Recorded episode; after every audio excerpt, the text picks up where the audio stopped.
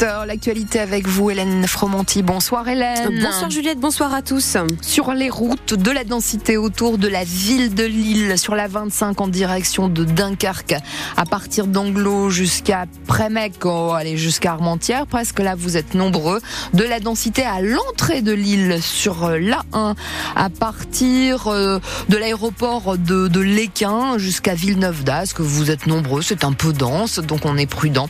Et puis sur la 22, euh, Bondu, Mouveau, Verneville-en-Ferrin, mais dans les deux sens de circulation, là aussi il y a du monde, mais sinon partout ailleurs, c'est véritablement fluide. Du côté euh, du temps, chère Hélène, le ciel sera bien nuageux ce soir. Oui, beaucoup de nuages et des averses possibles cette nuit par endroits. Le vent souffle toujours fort avec des rafales jusqu'à 85 km heure. Demain, euh, toujours un temps couvert avec peu de soleil et peut-être des pluies en première partie de journée.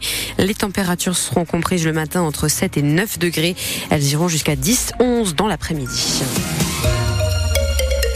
À la limite de tout flair, c'est de M dans l'est de la métropole lilloise. De nouveaux terre-pleins suscitent la polémique. Oui, ils ont été installés début décembre à la demande de la mairie de M. Des terre-pleins en béton au milieu d'une rue euh, très passante avec pour objectif de faire ralentir les automobilistes qui roulent souvent euh, bien plus vite que les 30 km heure autorisés.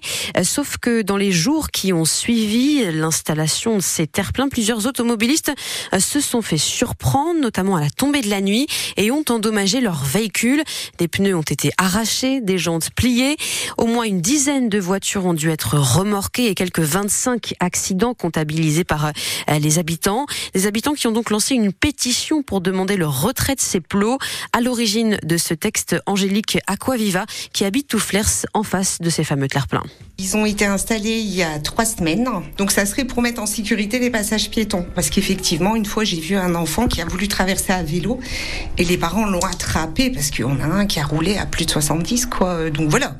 Ok, la sécurité, mais pas des terres pleins. Surtout que la chaussée est très courte. Depuis qu'ils les ont installés, il y a eu plus de 25 accidents. Mais les voitures sont foutues. Je suis sortie un soir à 21h, un homme, sa voiture, elle était un... toutes les pièces par terre, c'était impressionnant. J'ai des personnes qui ont signé la pétition que j'ai lancée avec mon mari. Ils ont non plus de 1500 voire 2000 euros de frais. Euh. Donc on a été à la mairie, voir avec monsieur le maire donc de Touflers. Il est avec nous dans la démarche pour enlever les plots et mettre un système de ralentisseur même si ce n'est que des dodanes en fait. Et après les premiers accidents à cet endroit, la MEL a fait installer des plots en plastique pour signaler la présence de ces terre-pleins. La métropole européenne de Lille qui va euh, créer un, marquage supplémentaire euh, sur les bordures dans les prochaines semaines. Hélène, la ligne de TER entre Ligne et Dunkerque est très perturbée ce soir. À cause d'un accident en gare d'Asbrook dans les Flandres, une personne a été prise en charge vivante par les secours un peu avant 17 heures sur le quai. On ne sait pas précisément ce qu'il s'est passé pour le moment. Euh, depuis euh, l'accident, six trains ont dû être supprimés. La SNCF prévoit une reprise normale du trafic à partir de 19h. Euh, deux foyers de grippe aviaire ont été détectés dans deux élevages belges situés dans les communes d'Alveringhem et de Furnes. C'est en Flandre occidentale, non loin de la frontière et du Dunkerquois. En conséquence, les zones de protection et de surveillance qui avaient déjà été établies côté français suite à la découverte d'un cas à Warem la semaine dernière, ces zones eh bien, sont étendues à plusieurs communes des Flandres, comme Onscott, Quilem ou encore Bambeck et Herzl. Dans ces zones, les exploitants sont soumis à des contrôles plus poussés. Il y a aussi des restrictions sur la chasse au gibier d'eau et à plumes. Toutefois, la préfecture du Nord rappelle que consommer de la volaille, du foie gras ou des œufs n'est pas dangereux pour l'homme.